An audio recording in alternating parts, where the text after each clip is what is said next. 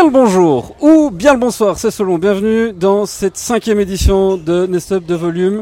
Euh, petite émission qu'on se prétend faire tous les jeudis, qu'on essaye en tout cas. Merci à tous ceux qui nous ont déjà envoyé leur feedback.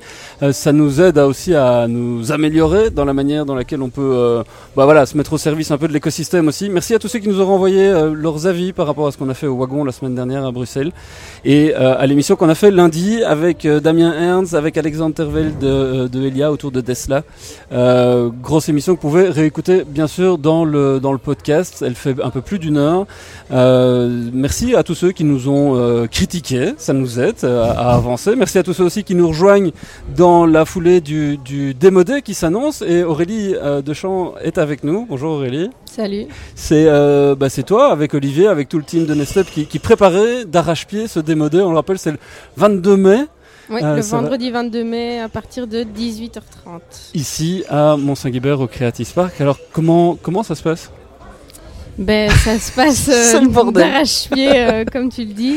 Mm. Euh, les places partent comme des petits pains. On en Il a combien en reste, euh, On est à, je pense, 500, ouais, plus ou moins 500 places. Il en reste euh, une cinquantaine. Et euh, après, euh, on atteindra les, les limites euh, logistiques. Donc, euh, dépêchez-vous de prendre vos places euh, si ce n'est pas encore fait sur euh, nestup.be slash démodé. Et euh, voilà, on est...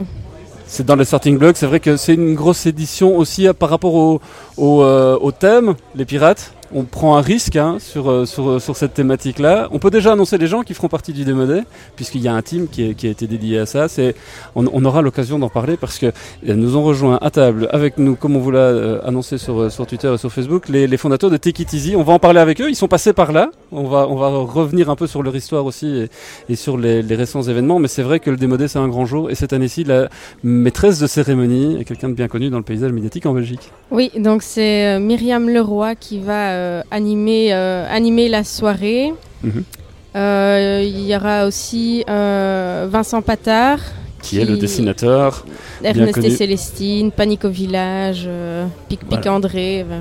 Donc une, une, soirée euh, bah, tout à fait spéciale, c'est le démodé, c'est euh, c'est là aussi euh, devant 500, 600 personnes ou les startups qui sont euh, dans le rush, là on est à 15 jours pile poil du démodé. Euh, on en a parlé un tout petit peu la semaine dernière, le MVP, donc le Minimum Viable Product, c'est maintenant, c'est la dernière ligne droite. Ils doivent déjà avoir un prototype qui va commencer à fonctionner. Tu as passé ton après-midi avec elle cet, après-midi ici, comment tu les sens? Je les sens pas encore angoissés vraiment, mais en tout cas, euh, on sent que la, que la pression monte. Euh, les MVP euh, sont euh, en phase de test ou toujours en train d'être d'être développés par l'équipe de, de développeurs qui, qui Mhm. nous qui nous aide, enfin qui aide les startups cette année. Mhm. Donc, euh, elles sont toujours en phase de, de test de leur marché. Et parallèlement à ça, elles ont commencé aujourd'hui les, les sessions d'impro et de chant pour les aider dans leur dans leur présentation, On dans a- leur communication non verbale. On a, on a posté d'ailleurs des petites images euh, ce matin euh, où ils frappaient dans les mains. Euh, c'est vrai que ce sont tous des, c'est des exercices auxquels ils sont pas habitués, hein, se retrouver comme ça devant, devant autant de personnes à, à faire la démo de, bah, de leur bébé, puisque c'est, euh, c'est, c'est un peu ça. Euh, merci Aurélie, et puis tu nous tiens au courant évidemment dans le courant euh, de la semaine. Il reste pile poil 15 jours, hein, donc euh, n'hésitez pas à prendre vos places et à nous rejoindre. Euh, on a avec nous, je le disais, l'équipe de Take It Easy, euh, Chloé et Adrien euh, Rose, Frangin Frangine, euh, cofondateurs avec Karim et Jean-Christophe aussi qui, euh, qui sont là. Merci de nous rejoindre, ça fait plaisir de vous revoir les gars. Avec plaisir. Bonjour Damien. Tout plaisir est pour nous. Euh, quand on parlait de- du démodé, vous y êtes passé euh, il y a deux ans, pile poil, euh, deux ans et demi. Comment, comment est-ce qu'on vit cette, ce, ce moment-là du démodé euh, stressant et en même temps excitant. C'est, vous vous souvenez de co- dans quel état d'esprit vous étiez à ce moment-ci quand vous faisiez votre votre nest up? On est à 15 jours du démodé. Dans quel état d'esprit on est à ce moment-là? On était même stressé pour Adrien, je crois. C'est lui qui s'est présenté. De- deux semaines avant le démodé, je pense que c'est exactement le moment où on commence à préparer le, le- ce qu'on appelle le pitch, donc les, les- les- les slides, la, la présentation qu'on va, euh, qu'on va, qu'on va faire, la présentation qui est un peu l'apothéose de ces euh, deux trois mois de, de, de travail ici, euh, ici Nest. Euh, donc, comme le disait Aurélie, effectivement, c'est un, c'est un peu pour certains euh, l'angoisse. Ouais. On présente son, son bébé, le fruit de son travail devant, bah, devant 500 personnes. C'est à ce moment-là qu'on espère avoir les, les feedbacks euh, les, plus, les plus critiques, les, les plus durs, mais aussi les, on espère pouvoir convaincre euh, une, deux personnes dans la salle euh, de nous rejoindre ou d'investir dans le projet ou en tout cas de nous aider d'une manière ou d'une À autre. ce moment-là, on, a- on, on se dit, il y a des gens qui sont là devant nous et qui vont peut-être ouvrir leur portefeuille ou il est déjà trop tôt pour ça? Est-ce que à ça qu'on pense? Est-ce qu'au moment, au moment de présenter le truc, on se dit, si on n'a pas de pognon, on est mort? C'est sans doute un peu à ça qu'on pense. Mm. Euh, c'est peut-être pas forcément ce à. C'est peut-être pas forcément à ça qu'on devrait penser. Mhm. Euh, le, le démodé, finalement, c'est ce qu'on se rend compte euh, quelques semaines, quelques mois plus tard, c'est que le démodé, c'est que le début. Euh, c'est une première présentation de son, de son produit, c'est une première présentation de son service. C'est pro- assez probable finalement qu'on qu'on soit pas suffisamment prêt que pour réussir à convaincre quelqu'un d'investir directement le jour même Mhm. dans, dans sa société, dans la société qu'on est en train de créer. Donc je, pense que dans tous les cas, il faut se dire que si même si on n'arrive pas à convaincre un investisseur, un ou plusieurs investisseurs idéalement au démodé, c'est pas grave, c'est que le début. C'est peut-être convaincre des utilisateurs. C'est peut-être ça le, le plus important, c'est de parce que c'est ça en fait. euh, bah, Chloé, se, se dire à un moment donné, il y a des, il y a un problème, on essaye de résoudre ce problème-là. La manière dans laquelle vous avez euh, démarré sur la Belgique, puisque un- vous avez commencé par Bruxelles. euh, elle a changé cette manière d'aborder le- le- cette problématique-là. Euh, la- ce qu'est Equitizy aujourd'hui n'est pas du tout la même chose que ce que vous avez présenté au démodé. Non, c'est pas du tout ce qu'on a présenté au démodé, mais en fait, je pense qu'au-delà de- des personnes présentes dans la salle euh, ce soir-là, je pense que le travail qui est fait en préparation au démodé, les deux semaines de, de pitch qui sont retravaillées euh, dans tous les sens, euh, ça permet aussi de savoir exactement, euh, enfin, de pouvoir vraiment cerner Mhm. ce qu'on ce- ce qu'on vend finalement, quel est notre produit, de se poser les bonnes questions et d'être aussi, euh, enfin, d'aller vraiment creuser, d'aller définir finalement notre, notre business model, notre stratégie et de vraiment se positionner d'une certaine manière par rapport à notre société. Donc je pense que c'est surtout un exercice en fait euh, utile pour nous parce que c'est à ce moment-là qu'on qu'on essaye de vraiment définir la vision, euh, les valeurs, enfin un tout. Euh, En, en fait, pendant le, mais pendant le- le- la période honnête, on se pose énormément de questions et à un moment, il faut faire des choix. D'accord. Et le fait de devoir, euh, de devoir présenter euh, de manière très claire et convaincante ce qu'on fait et pourquoi on le fait, ça force à faire un choix. Alors Mhm. ce choix, il n'est pas forcément le bon. On, va, Mhm. on va valider ça avec le marché ou on a déjà essayé, on est déjà en train d'essayer de valider ça avec le marché. Euh, dans notre cas, effectivement, on a, on a, on a changé de, de pas, pas forcément d'idée ou pas forcément de vision, mais on a changé la notre manière de faire les choses six mois plus tard. Donc c'était pas la bonne approche. Mais en tout cas, ça nous Il y a un moment, il faut faire un choix, il faut faire un choix, il faut le tester, il faut avancer. Donc je pense que c'est, dans, tous les cas, ça permet d'avancer. Euh, Karim, c'est- des choix qui sont sur le produit, mais aussi qui sont sur des choses dont, dont on n'a pas forcément l'impression que euh, c'est important au début, et pourtant il y a tout ce qui se passe sous le capot. D'un point de vue purement technique, là aussi, il y a plein de choix à faire, il y a plein de... Jean-Christophe aussi, enfin tous les deux, vous, vous êtes euh, plongés là-dedans, c'est comment, d'un point de vue technique, est-ce qu'on on- on arrive à se dire, ok, euh, là on a fait des bons choix, euh, là par contre on est en train de se planter, et il faut, il faut aller autrement. Surtout que l'ambition est de grandir. C'est bien ça la définition d'une startup. C'est, non seulement de réussir à trouver un produit, mais c'est aussi de grandir, à, faire en sorte qu'on va aller chercher son hockey stick, comme on dit, donc d'aller chercher des utilisateurs exponentiels. Comment ça se passe à ce niveau-là? C'est oui, c'est compliqué. On s'attend, on sait pas trop vers quoi on va aller. Euh, je me souviens juste avant le démodé, je crois qu'on avait lancé une petite page de démo où on permettait aux gens de s'inscrire avec un petit programme de, de récompense. Mhm. Euh, les premières heures où les gens arrivaient sur le site, on était tous derrière en train de regarder. Tiens, il y a autant d'utilisateurs. Ah, pour l'instant, ça tient, ça Mhm. tient, ça continue. Puis on avait fait à, à l'époque, je crois qu'on avait eu, euh, je sais plus si c'est 1000, 2000, je pense. de- de- 2000 inscrits en, en 24 heures. Ça Mhm. faisait quand même pas mal de trafic sur le site. euh, Qui n'était pas forcément dimensionné pour ça au début. voilà. hein.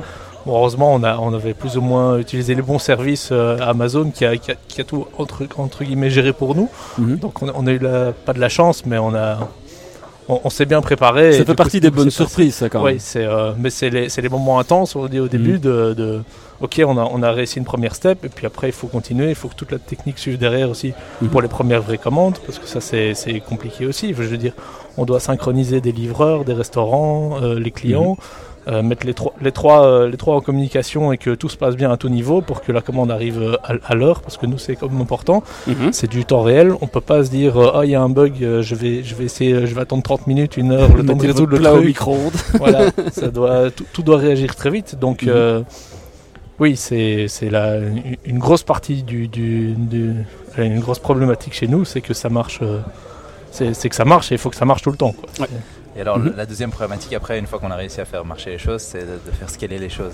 C'est-à-dire que c'est pas la même chose avec euh, 10 commandes par jour, 100 commandes Mhm. par jour et un millier de commandes par jour. Mhm. Et donc, euh, pour nous, ce qui est vraiment extrêmement important, c'est à la fois ben, d'avoir un produit qui marche, mais avoir un produit qui va réussir à fonctionner et à fonctionner avec la même efficacité, voire encore plus d'efficacité quand le nombre de, de commandes va décupler. Mhm. Et, euh, et donc, ça, c'est la deuxième phase. Après la phase, yay, ça marche, c'est la Mhm. phase Ok, est-ce que ça marche encore? Est-ce que ça marche encore? Est-ce que ça... Ok, c'est- ici ça marche plus, il faut qu'on change et il faut qu'on améliore les choses pour les rendre encore, encore mieux. Mhm. Et c'est sans doute un work in progress permanent.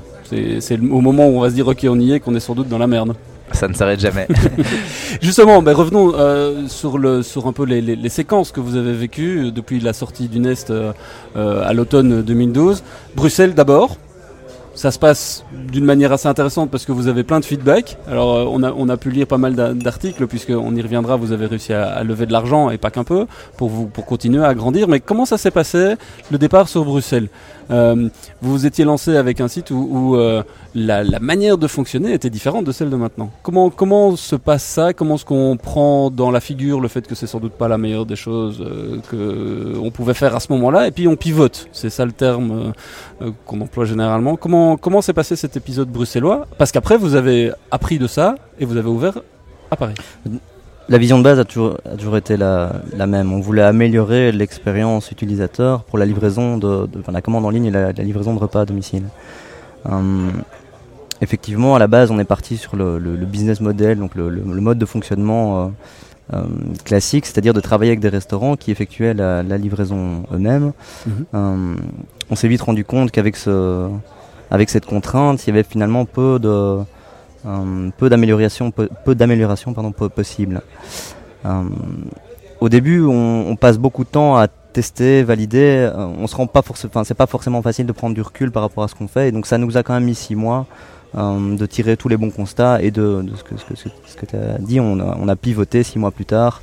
euh, après avoir justement compris que la valeur ajoutée sur le marché, c'était de, de créer un intermédiaire technologique entre des coursiers indépendants, des restaurants de qualité et des clients qui désiraient se faire livrer autre chose que de la pizza ou du sushi, euh, avec une livraison fiable, avec une livraison agréable. Enfin, on a réussi, c'est en, rendant possible finalement cette livraison efficace, Mhm. euh, donc un, peu de la livraison euh, en, as a service pour les restaurants que, que ça nous a permis vraiment de décoller. Donc ça, c'est quand même presque un an à la sor- après la sortie de Nestlé. Mhm, mhm.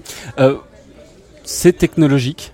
C'est l'algorithme que vous avez créé, c'est le matching technologique que vous avez réussi à optimiser justement, dans la- qui a fait que vous avez été capable de grandir. Alors, donc on, on parle, on parle souvent de la, la- la méthodologie Lean. On, de nouveau, on teste. Au début, quand on a commencé la, on- quand on a réalisé qu'il fallait justement faciliter cette livraison, ce service de livraison, on s'est pas dit, ok, euh, voilà, on a trouvé la bonne idée. Maintenant, Mhm. on retourne dans notre cave, on code un service parfait pendant pendant six mois. Non, on a on l'a directement testé. Au début, on transmettait les commandes par SMS. Il n'y avait pas d'algorithme, il n'y avait pas d'interface, il n'y avait pas de, il y avait- il y avait pas d'application, il n'y avait rien. On transmettait les commandes par SMS. Mhm. Euh, une fois qu'on a commencé à avoir un, un début de traction, euh, je me souviens, je pense que c'était une fois qu'on avait cinq livreurs simultanément sur la route. Mhm. Là, on n'arrivait plus à suivre. Et du coup, on s'est dit, ok, il est grand temps de, il est grand temps de, de travailler sur la technologie qui va pouvoir, qui va pouvoir supporter ça, non pas pour 5 livreurs, non pas pour 50 livreurs, mais peu importe le nombre de livreurs, c'est une technologie qui, qui, qui scale Voilà. et qui, et qui devient finalement notre, euh, notre, euh, Mhm.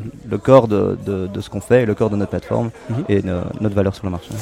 À ce moment-là, Chloé, c'est Paris qui arrive ou pas, pas encore tout de suite? Enfin, dans, dans, dans, dans les séquences qui arrivent, en tout cas, Paris arrive relativement vite quand même. C'était, c'était important d'aller à Paris?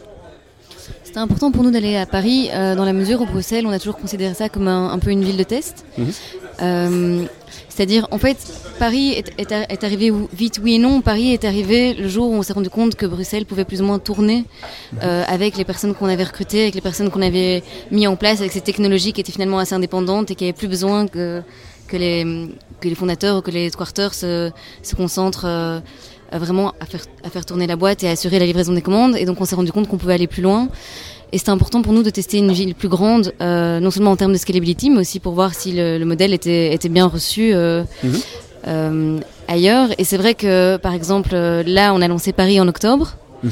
Et on a très rapidement finalement dépassé Bruxelles, alors qu'on a lancé Bruxelles il y a, il y a plus d'un an, tout simplement parce que Bruxelles ne correspond pas forcément euh, euh, à la structure, euh, au, au type de ville euh, euh, que, dem- que, que demande ou que nécessite finalement notre, notre système de livraison. Et donc on est content de pouvoir aller tester ailleurs, dans une ville où euh, les, les restaurants sont, sont plus denses mais aussi mieux, au mieux répartis, où il y a effectivement euh, euh, plus de clientèle cible, plus de target euh, de restaurants. Il faut, Euh, il faut- faut- faut bien se dire aussi qu'on a fait tous nos, tous nos essais-erreurs sur Bruxelles pendant Oui. un an et demi, et donc un, un an, enfin, un an plus tard, on arrive à Paris avec une formule qui marche. Mhm. Et justement, c'est quoi, c'est quoi la cible? Parce que vous, vous avez mis quand même le niveau assez haut en, en termes qualitatifs.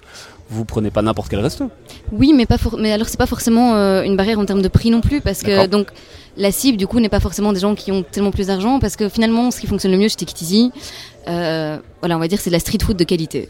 Aujourd'hui en, en cuisine en tendance de restaurant c'est ce qui fonctionne le mieux. Donc que ce soit des burgers, des fish and chips, euh, des sandwichs revus avec des ingrédients de saison, euh, peu Mhm. importe, c'est ce qui fonctionne le mieux. Donc on n'est pas forcément dans une gamme de prix euh, trop élevée, euh, c'est pas non plus le cas avec les coûts de livraison. Donc finalement on target encore des gens qui sont euh, voilà, qui, qui travaillent beaucoup finalement, mais qui ont quand même envie de manger de qualité, qui ont des jeunes enfants ou qui sont, euh, qui font voilà des longues heures, donc euh, Mhm. pas plus, euh, pas plus high-end que ça. Le, le, le déplacement sur Paris a été rendu possible parce que vous aviez déjà levé un peu d'argent avant. Il y avait déjà, si je me souviens bien, c'était 200 000 euros. Je pense que vous aviez réussi à, à lever euh, quelques mois après la sortie de Nestup. C'est ça. Euh, sans ce seed money là, ça n'aurait pas été possible d'aller d'aller euh, d'aller sur Paris. Euh, comment est-ce qu'on fait grandir une équipe? À un moment donné, on se dit bon, ok, on a un peu de sous. Euh, Chloé parlait du fait que euh, Bruxelles peut en donner être autonome et donc on peut se permettre d'aller voir ailleurs et de commencer à grandir. Comment on fait grandir une équipe quand on a l'habitude de bosser à 4, de se taper dessus à 4, de, euh, de s'émouvoir, de monter dans les tours, de faire les up and down que, que vous avez vécu dans les steps Comment, comment est-ce qu'on vit ça à plusieurs? Parce que maintenant, vous êtes combien? Un peu plus de 20, c'est ça? Je, je- je regarde sur Slack tous les jours. la dernière fois que j'ai regardé, on était 23, mais je pense qu'on est déjà quasi une trentaine de- d'embauches. On sera 70 d'ici la, d'ici la fin de l'année. Ok. Comment, comment on fait pour gérer ça Enfin, humainement parlant déjà? En fait, je pense que nous, on a la, la chance d'avoir une. Bon, effectivement, on est quatre, quatre fondateurs. On a la Mhm. chance d'avoir une équipe assez euh, diverse, avec des profils euh, complémentaires. Maintenant, ça suffit pas. Et c'est parfois, on s'en rend compte un peu trop tard. Je dirais, Mhm. enfin, à, à refaire, j'aurais j'aurais amené différents profils plus tôt encore dans l'aventure. Ok. Euh, on a besoin de, de créer différentes fonctions. En fait, à partir du moment où on a une startup, ça reste une société. À partir du moment où Mhm. on a, on a, on a réussi à développer un nouveau produit, aussi innovant soit-il, un nouveau service, euh, on doit scaler l'entreprise et du coup, il faut, il faut travailler sur les ventes, il faut travailler sur le marketing, il faut travailler sur les Mhm. opérations, il faut travailler sur la finance. Et donc, ça se fait au fur et à mesure. Est-ce que vous êtes encore une start-up? Bah oui, dans évidemment. la définition même de la start-up? Est-ce que vous vous considérez vous encore comme une start-up là? Oui. Oui. Je pense que si, euh, si Uber et Google se considèrent toujours comme des startups, D'accord. Parce que vous êtes une vraie entreprise. Enfin, je veux dire, quand, quand vous avez euh, 20 ou, ou 30 employés, euh, on est Oui, une mais la vraie boîte. définition quoi. d'une start-up, finalement, c'est quoi? C'est de continuer à grandir vite, Mhm. de scaler, euh, de se développer à l'international? À partir du moment où c'est principalement l'innovation et le potentiel de, de- de croissance rapide, je pense qu'on remplit. Et c'est ça, c'est cet état d'esprit- cet état d'esprit-là qui a fait que vous avez conclu ce, ce tour de table ici de, de 6 millions d'euros. C'est pas peu dire quand même, mais c'est pas peu comme montant. Euh, c'est ça qui a fait qu'à un moment donné, vous avez été capable d'attirer l'attention et l'œil de ces investisseurs-là, parmi lesquels on peut quand même compter Rocket euh, en Allemagne, qui est pas non plus n'importe quelle euh, société.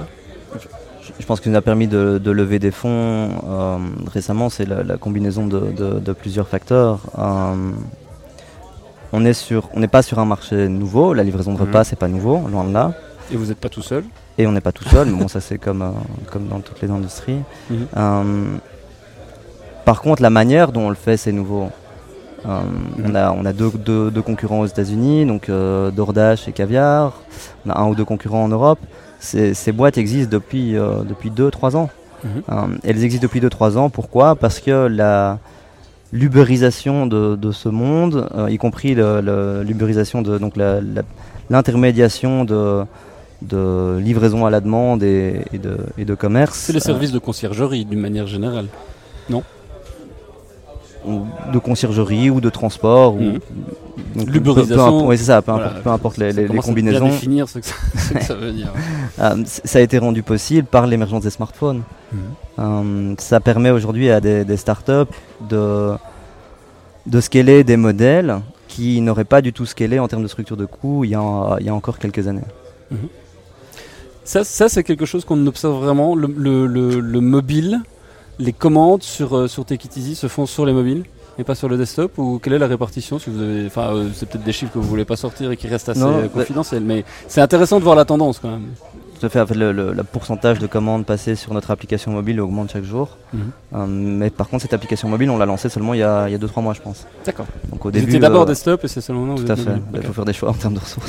Bien sûr c'est intéressant aussi à raconter ça aussi il y a des startups qui font le choix maintenant d'être mobile first dès le départ et où comment ça, ça fait partie de la réflexion que vous avez faite, euh, qui, était, qui était dictée essentiellement par ça, par les ressources? Euh, C'est une bonne question. ça va faire les deux, mais oui, on a dû faire un choix. Mhm parce que allez, si on prend l'exemple extrême d'uberisation qu'on peut voir maintenant aux US, c'est la boîte dans laquelle euh, Snoop Dogg a mis du pognon, c'est avec, euh, avec la, la, marijuana. C'est d'abord quelque chose qui est mobile, il n'y a pas de site. Enfin, le site en tout cas, il est tout pourri. Euh, la réflexion qu'on avait à l'époque, c'était on disait que les gens allaient plus facilement passer du, site web à une app mhm. que connaître directement notre application. D'accord. C'est-à-dire que quand on a commencé, en fait, une des premières choses contre lesquelles on se battait, c'est pas forcément directement les autres sites, c'était euh, juste un téléphone. Mhm. Téléphoner à son, à son restaurant pour, euh, pour commander.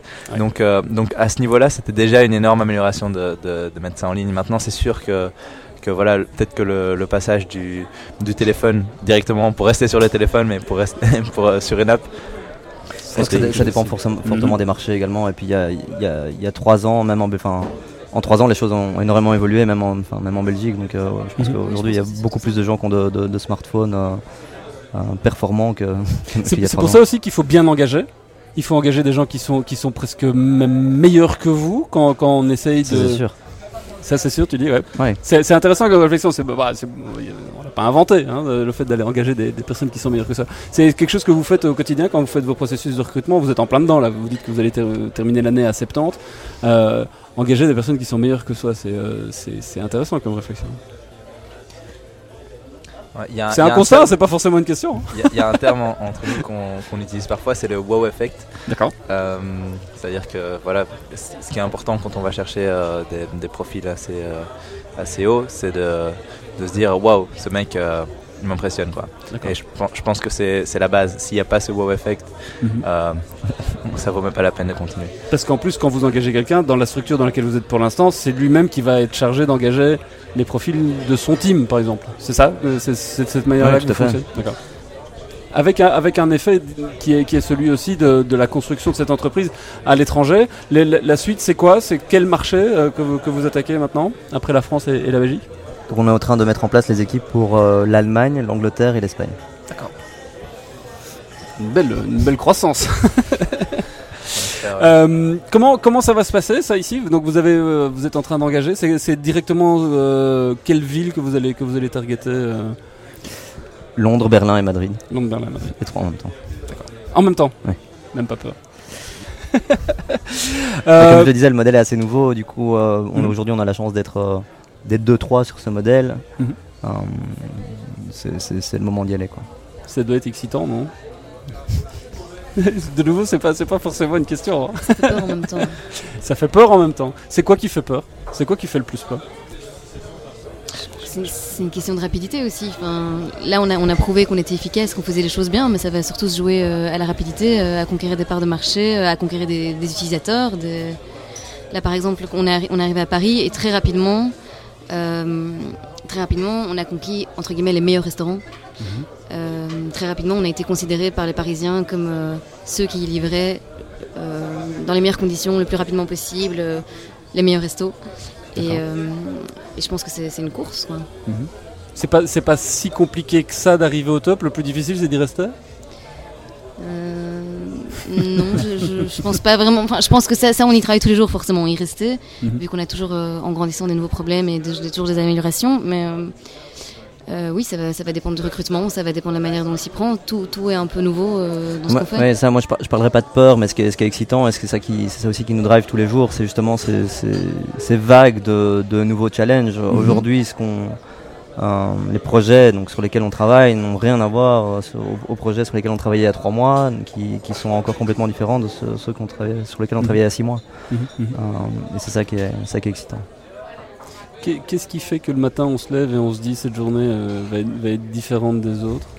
Enfin, c'est ça aussi l'excitation de, de- de l'aventure dans laquelle vous vous êtes lancé. Ce que, ce que, ce que j'essaye de, de vous faire dire, entre guillemets, c'est- c'est pourquoi un jour on décide de quitter son job et, et de se lancer dans, dans ce genre d'aventure-là. Je pense que tout, le- tout le monde aura des, des, des- Des réponses différentes des réponses différentes. Mhm. C'est- pas la réponse que tu attendais. Non, non, Ah. bah, je, je cherche pas forcément à avoir une réponse uniforme, que du contraire. On sait, on sait bien qu'on a tous des, des, euh, motivations différentes à le faire, mais euh, pour, certains, ça peut être la, la- la créativité. Pour moi, c'est le, le- le plaisir de- de- d'observer l'évolution et la, la création d'une organisation qu'on met en place. Pour d'autres, ça peut être le, le fait de, de pouvoir euh, d'avoir un peu cette, li- cette liberté de, travail, cette liberté de, de créer quelque chose de, de nouveau. Vous avez retrouvé ça chez les, les startups que vous avez Vous avez passé l'après-midi ici avec euh, les startups de cette édition-ci. Vous avez retrouvé cette, euh, cette niaque-là, cette envie, ce- ce- ce- cette envie de prendre des risques ce- vous, avez, vous avez retrouvé ça? Je pense, je pense qu'il y a toujours, euh, à chaque fois qu'on vient au Nest, en fait, euh, c'est pas la première fois, à chaque fois qu'on vient, on est toujours étonné de, de revoir les, les jeunes parce que ben, on a l'impression, on a envie de leur parler parce que euh, finalement on, était dans leur, dans leur pied il y a quelques, il y a quelques années Mhm. et, euh, et à chaque fois on, on retrouve un petit peu ce qu'on, ce qu'on avait, euh, ce qu'on avait en nous à, ce- à ce moment-là. Je pense qu'il y a, il y a énormément d'optimisme. Mhm. Euh, c'est super, c'est super chouette à voir. Euh, il y a énormément d'optimisme, il y a énormément de drive, et puis il y a certaines craintes aussi. Et parfois, il, il faut juste, il suffit de, de quelques mots, euh, d'une petite idée pour arriver à faire surmonter cette crainte. Et je pense que c'est ça qui est, euh, Mhm. c'est ça qui est important aussi. Je pense que, je pense qu'il y a beaucoup, enfin voilà, l'entrepreneuriat c'est avant tout un, un, un- un pas à franchir. Mhm. Et je pense que parfois certains ont besoin d'une petite aide pour franchir ce pas, mais euh, mais c'est une brise quoi, c'est quasi rien. C'est ça aussi qui fait le plaisir de revenir ici, c'est parce que vous savez que vous aussi, euh, à l'époque, vous avez reçu euh, ces, ces coups de pouce-là, euh, et c'est de venir donner le, le- le coup de pouce en plus aussi ici. C'est ça aussi qui fait partie du, du jeu. Oui, et puis certainement, et puis d'un peu dans, dans l'é- l'écosystème, on regarde un peu l'écosystème des startups. C'est, moi, je pense que c'est pas pour rien que, que dans certains marchés, par exemple comme aux États-Unis, ils sont un peu plus, l'écosystème est un peu plus avancé qu'ici. C'est, Mhm. c'est surtout une question de culture, une question de mentalité. La, la tendance en Europe, c'est souvent de, de, de- de commencer par les points négatifs, donc de critiquer, de d'expliquer pourquoi ça va pas marcher. Alors qu'aux États-Unis, où nous, ce qu'on essaye de faire justement quand on vient ici, c'est d'avoir un peu plus de, d'être un peu plus optimiste et de, d'ess- d'essayer de, ok, peut-être donner une petite claque ou deux, mais d'ess- d'ess- d'essayer de, de les donner dans la bonne direction et de, de- de les pousser vers l'avant et les disant, ben voilà, il y a, il suffit que tu fasses, enfin, il, su- il suffit que, que tu testes ça ou ça et ça pourrait marcher. Mhm. Euh, donc Et ça, c'est une mentalité que, que vous retrouvez aussi chez d'autres startups parce que vous, je suppose que vous continuez à rencontrer aussi pas mal d'autres fondateurs, d'autres gens qui, euh, qui ont lancé leur boîte. C'est, c'est un, c'est un état d'esprit que vous sentez arriver en Europe aussi progressivement parce que vous avez tous voyagé aussi, vous avez tous été voir un peu ailleurs comment ça se passait. C'est quelque chose que vous sentez arriver en Europe aussi de manière plus, plus conséquente, plus importante euh, comme, comme mindset? Je pense que c'est grâce à des, ben, ben, personnes comme toi, comme Olivier Verbet, comme tous les coachs qui sont ici, comme des, organismes, enfin des, associations comme Nestop qui se mettent en place, qui petit à petit, euh, start-up par start-up, font changer les choses. Euh, ça, ça va mettre longtemps. Ben, en tout cas, tout le mal qu'on vous souhaite, c'est de continuer à grandir, continuer à, à satisfaire un, un nombre de plus en plus important de, de clients ici en Belgique, en France, en Espagne, en Angleterre et en, et en Allemagne. Un tout grand merci à vous quatre d'avoir été, euh, d'avoir été avec nous aujourd'hui. Euh, le podcast sera bien sûr disponible dans les, dans les heures qui viennent. N'hésitez pas à nous faire part de tout votre feedback et à la semaine prochaine. Ciao